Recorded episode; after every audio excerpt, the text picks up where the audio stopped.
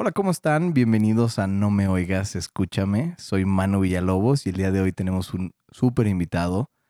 Se llama Tiny Almada, Sergio Almada, alias Tiny. El Tiny, famoso escalador en roca de México. Y nos va a platicar de escalada en general. Comenzamos.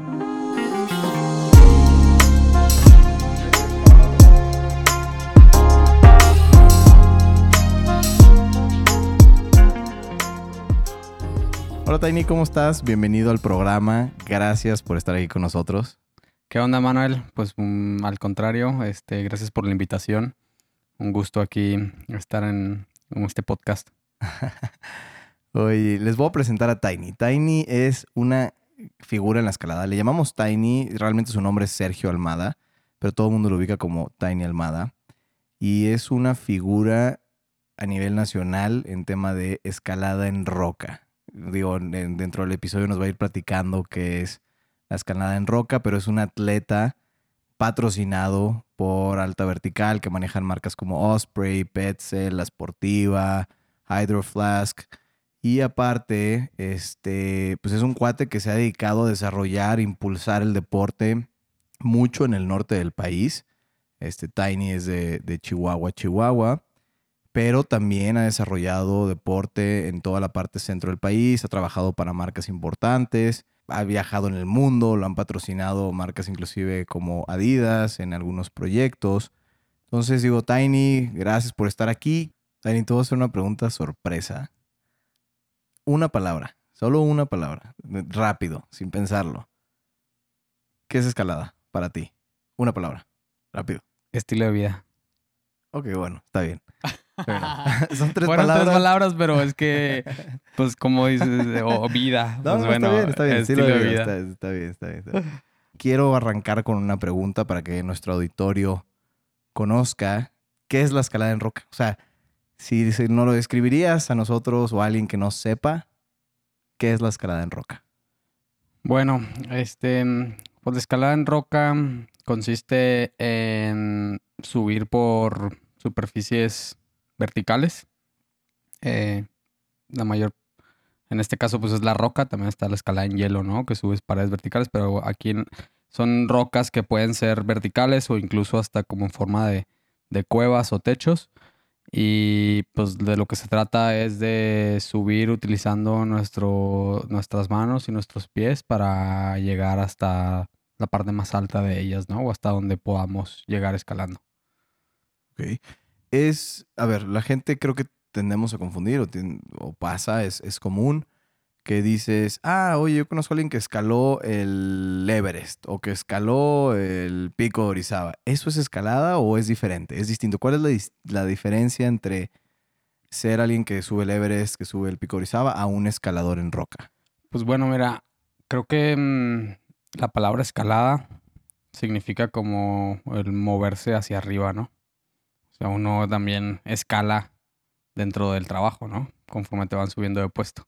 Entonces, escala, pues es un sinónimo de ir para arriba. Por eso mucha gente a veces dice, ah, bueno, escaló el Everest o, o escaló el Pico Orizaba. Pero escalar en roca, este, o el escalar una montaña, pues también se le denomina un poco distinto. Normalmente eso le llamamos como montañismo.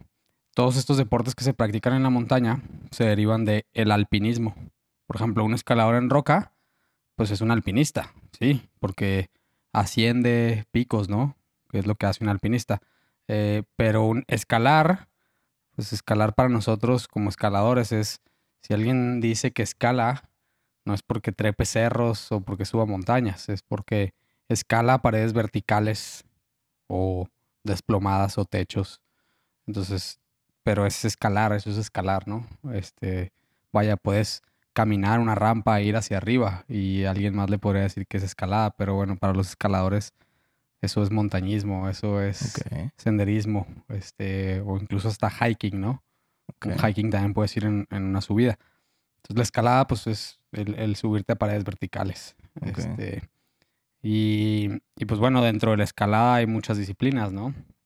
Eh, puedes tener eh, escaladas cortas, que son como que le llaman escalada de bloque o, o escalada en boulder, que no subes más de 10 metros, ¿no? Y pones colchones abajo y utilizas muy poco equipo. Y caes sobre el colchón. Y caes sobre el colchón. Ajá.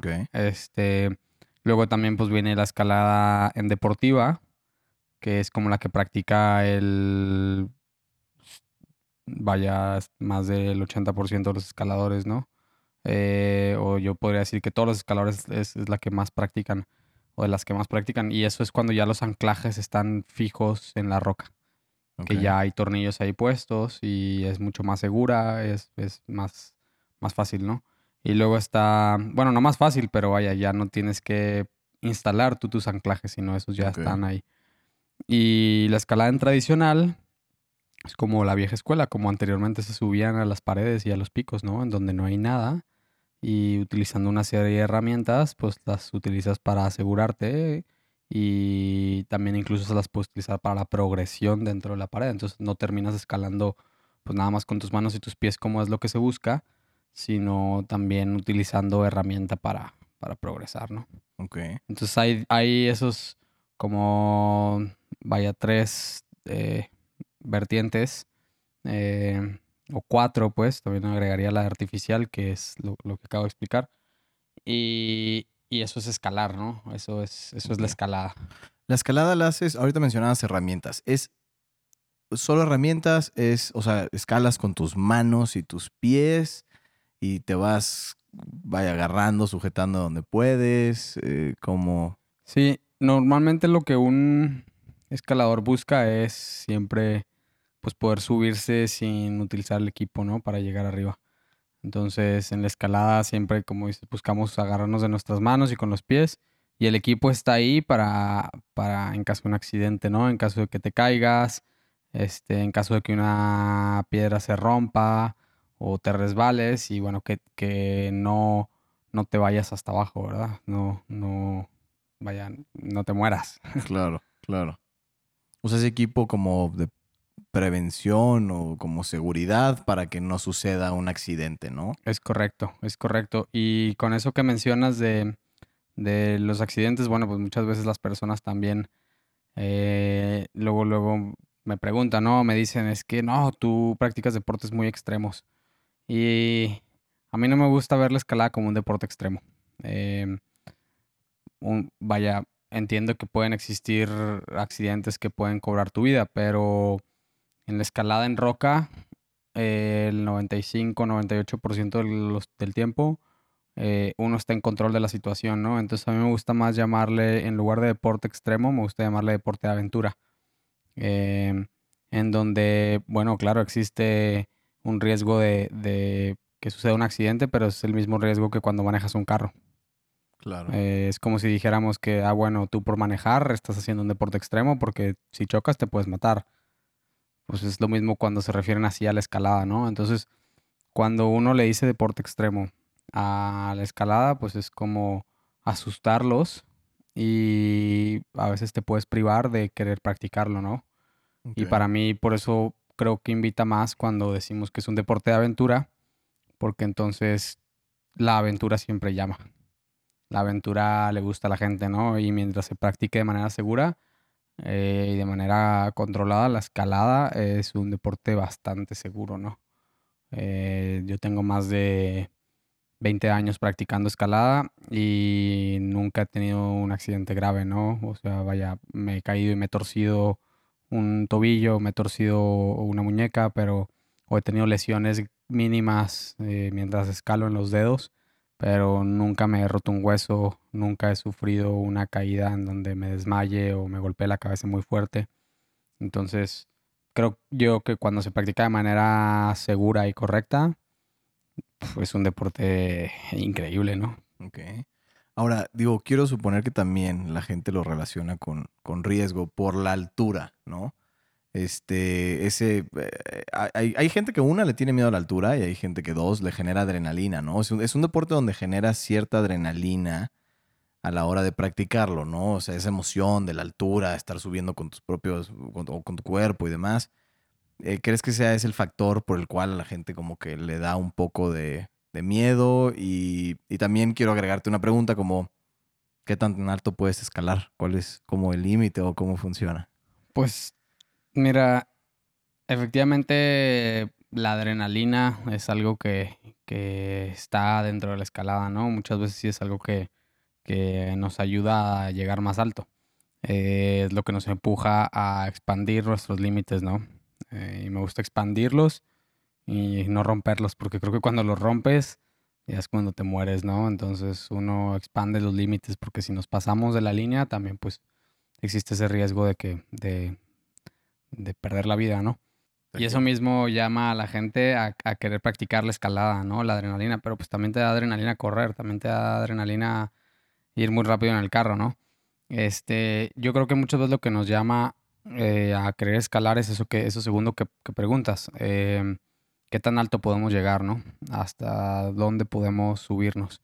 Y es ahí donde el interés o el descubrimiento humano es lo que nos guía hacia querer subirte a algo. Y pueden ser picos, pues, tan alto como tú quieras. Este, la pared más alta de México, por ejemplo, es el gigante, ¿no? Con 900 metros verticales aquí en el estado de Chihuahua. Entonces, este, eso, pues es un gran atractivo para mí siendo local, ¿no? Y también tenemos paredes en el Cañón del Sumidero con 800 metros. Entonces esas paredes, lo que sucede es que por su magnitud, no pueden ser ascendidas en un solo día. Eh, vaya, de poder pueden, pero es muy poco visto eh, o muy poco capaz para un escalador normal. Y eso se suben por diferentes días, entonces uno cuando son paredes tan, tan altas lo divide por secciones. Entonces las cuerdas normalmente tienen entre 60 y 80 metros. Entonces imagínate que divides por largo, o sea, por pedacitos toda la pared de, de unos entre 30 y 50 metros, ¿no? Y vas dividiendo. Entonces, por ejemplo, el gigante, que es una pared de 900 metros, la ruta más común, eh, tiene alrededor de 24 o 25 largos, ¿no? Entonces... ¿Qué son las etapas? los largos son los pedazos que, divide uno eh, la ruta. Y pues eso nos ayuda a poder ir progresando paulatinamente y no tener lo que hacer. Porque también luego la gente te dice, oye, ¿y cómo le haces para tener una cuerda de 800 metros, va? ok. O sea, para empezar, una cuerda de 800 metros pesaría más de 100 kilos, ¿no? Entonces, este, se hace por secciones. Y así es como podemos ir subiendo. Y vaya, todo el equipo de, del agua y la comida se va cargando en unos costales que arrastramos por la pared, ¿no? Eh, y vas durmiendo ahí en la pared. Efectivamente, este, como no lo puedes hacer en un día, tienes que pasar ahí la noche y dormir colgado.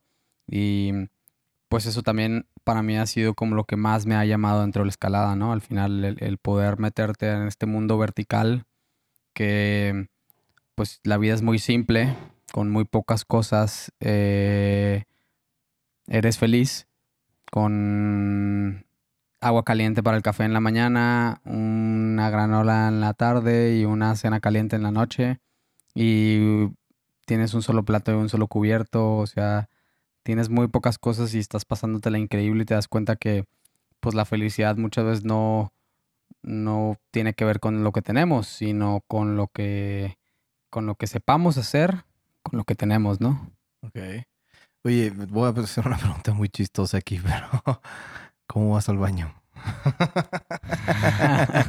Esa es una, típica pregunta. Este, pues lo, lo, lo, más ecológico y lo más, este, lo mejor que puedes hacer en una pared es llevar un tubo de PVC en donde está sellado por un lado y del otro lado solamente tiene una, una tapadera y vas echando ahí, este, vaya, tu popó en unas bolsas y las vas guardando ahí con otras bolsas de cal para evitar los malos olores y eso va colgando hasta mero, mero abajo de las maletas que vas arrastrando por la pared, ¿no? O sea, vas cargando con todo. Vas cargando, vas cargando con, eso durante el viaje. Y al final, pues cuando llegas arriba lo, lo, entierras, ¿no? Llegas a la cima, haces un agujero y, y lo entierras. Ok, ok. Wow. Oye, y algo, a ver, entre más alto es más difícil. O sea, la gente piensa, o, te supongo que te deben de preguntar, oye, ¿cuántos metros has escalado, no? O sea, como que para, para las personas, pues es la altura es el reto, ¿no? ¿Eso es cierto o no? Pues no por ser más, una pared más alta va a ser más difícil. Eh, sin embargo, el hecho de que sea una pared muy larga, pues involucra una logística más complicada. Eh, entonces, muchas veces esa, esa logística complicada es la que la gente dice como es más difícil.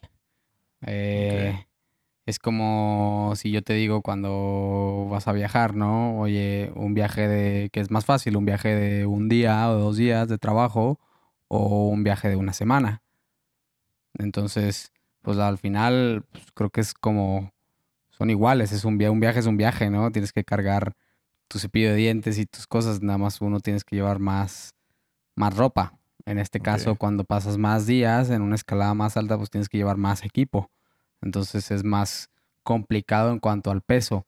Pero la escalada no, no se basa, eh, la dificultad no se basa en qué tan grande o qué tan alta es una pared, sino se basa en qué tan difícil es de agarrarse, qué tan difícil es de poderse proteger, qué tan difícil es de, de escalar por ahí, ¿no? Este, y, sí, y lo de la distancia, pues vaya, entre más alto, más resistencia requieres, pero, pero nada más, puede que sea una, una ruta muy sencilla y puede tener 500, 300 metros de altura, ¿no?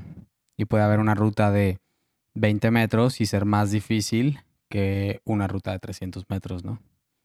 Más bien se basa en las características de la, de la, de la, pared. de la pared y en los agarres que tiene, más que en la, en la altura, ¿no? Ok.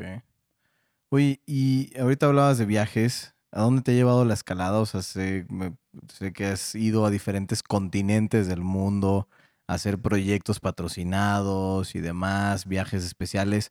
Platícame de, de uno, ¿qué has, qué, ¿a dónde te ha llevado la escalada y, qué has hecho en, otros continentes? Pues, este, mm, la escalada, mm, tengo la suerte que, que me ha llevado a muchos lados, ¿no? Este, mm, desde que descubrí que esta era mi pasión, como que le puse mucho, mucho esmero en, en, en, perseguir esas paredes que no han sido escaladas o esos lugares en donde no han, no han llegado a, a la cima, ¿no? Y pues he tenido la suerte y vaya la, ventaja de conocer a, amigos con los que hemos hecho expediciones. Eh, un buen amigo es eh, Garrett Lee Gas, con el que he hecho un par de, o tres, cuatro expediciones. Y pues he ido a países como África, una isla ahí a Sao Tomé en Príncipe, a escalar el Pico Cao Grande eh, un pilar de 420 metros que sale así en medio de la isla, formado una formación volcánica. Y luego fuimos también a escalar a Oman, enseguida a Dubai, a escalar el Jebel Misht, que es una pared también de mil metros y es la pared más alta del Medio Oriente.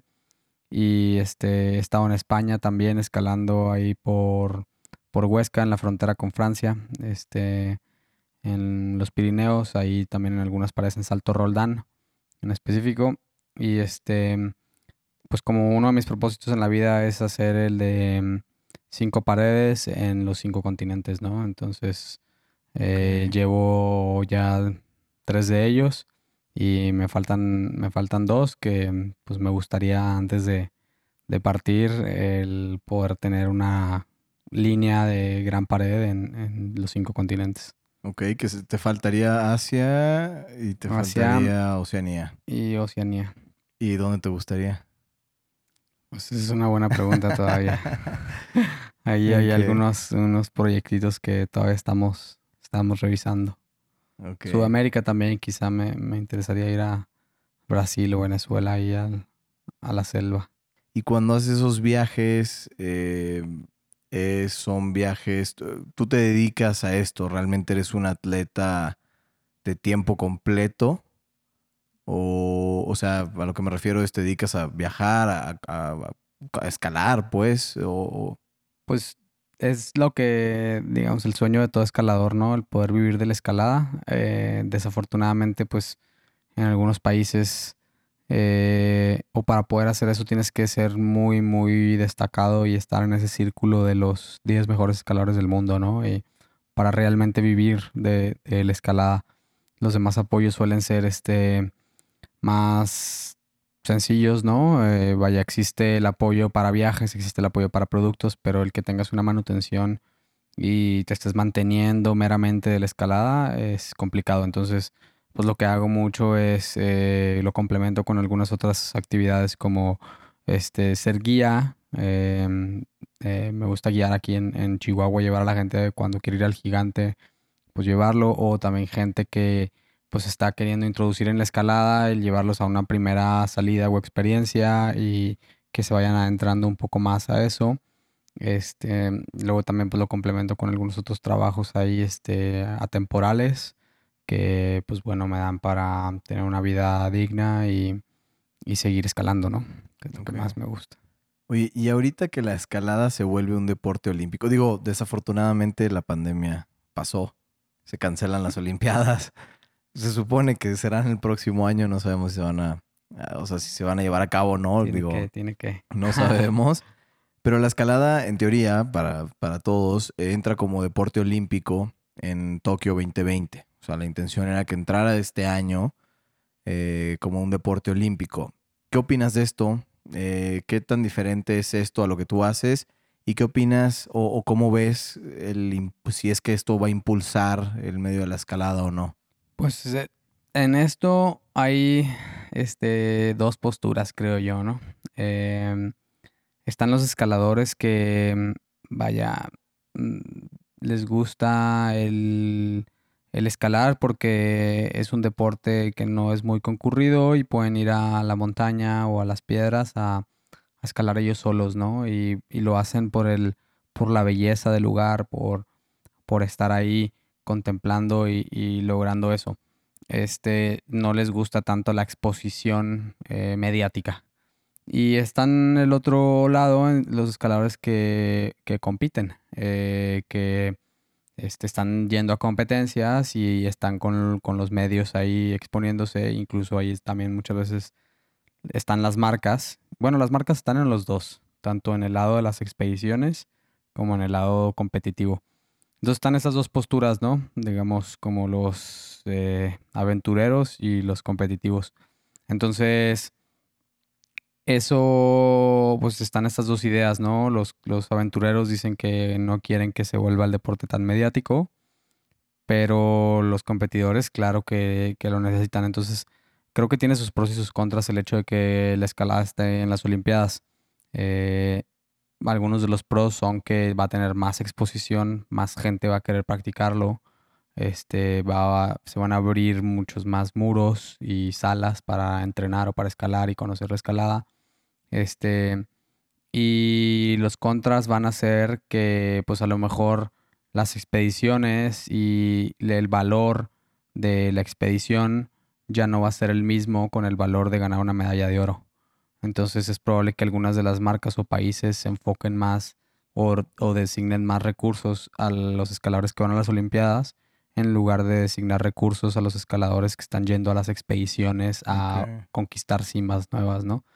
Entonces, eh, en mi opinión personal, creo que pues, el hecho de que tenga más exposición la escalada va a hacer que el deporte crezca.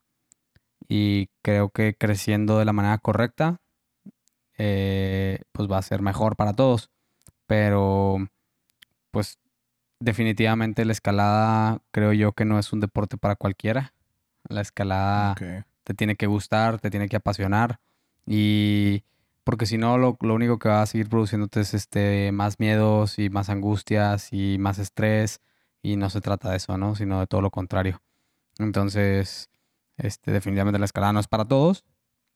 Pero siempre es bueno el saber si la escalada es para ti o no. Y la única forma de darse cuenta en eso es practicándolo, ¿no? Puedas decir, oye, es que yo tengo miedo a las alturas y eh, a mí ni de chiste me gustaría escalar.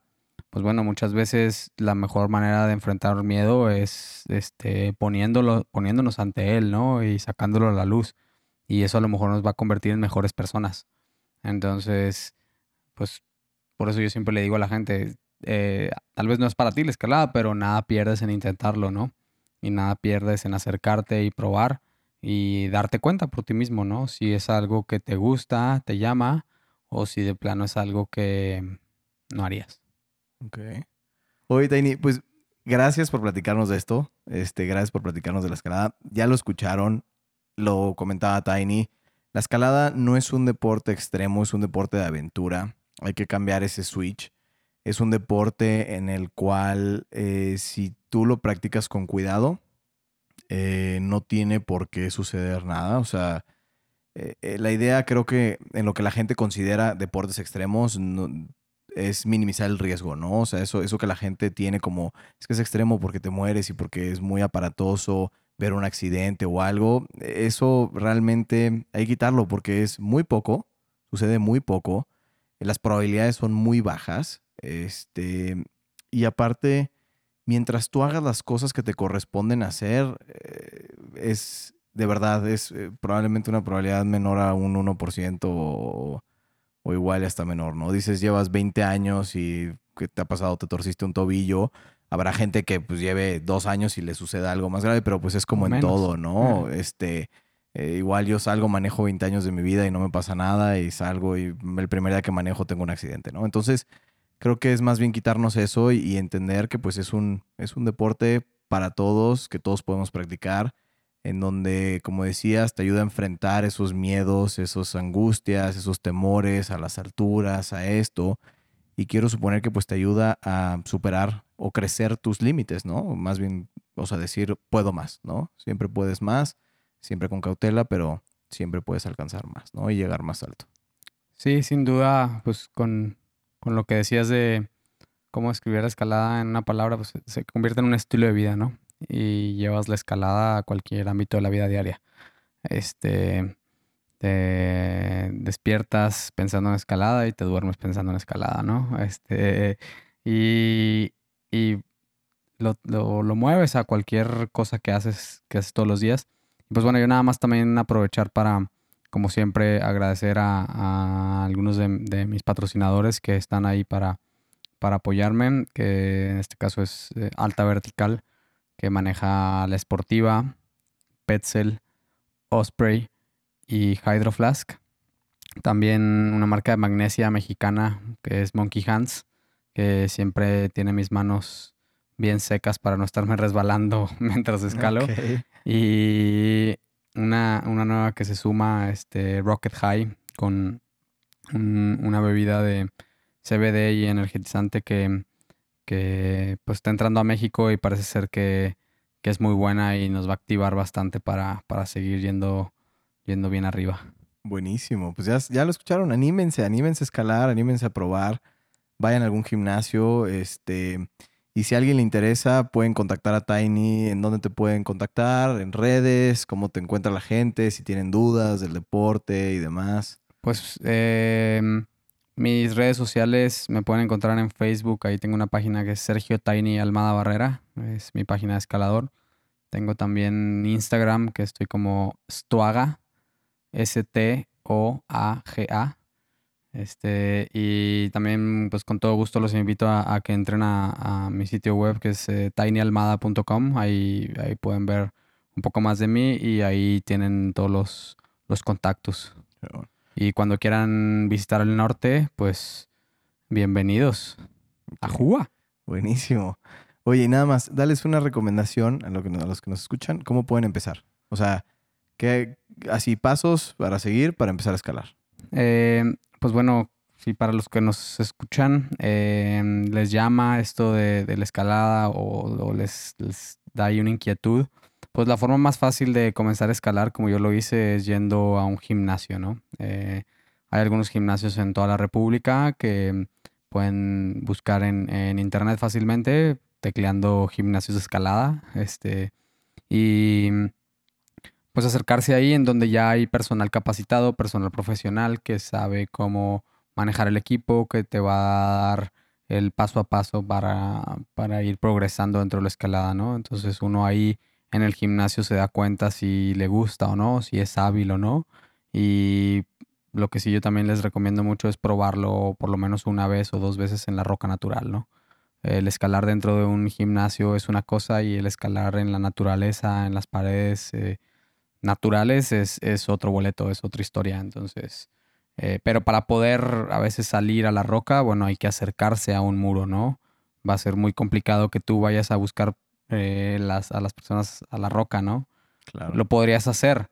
Eh, no digo que no, pero es mucho más fácil en un gimnasio, un gimnasio. Que, que, puedas empezar.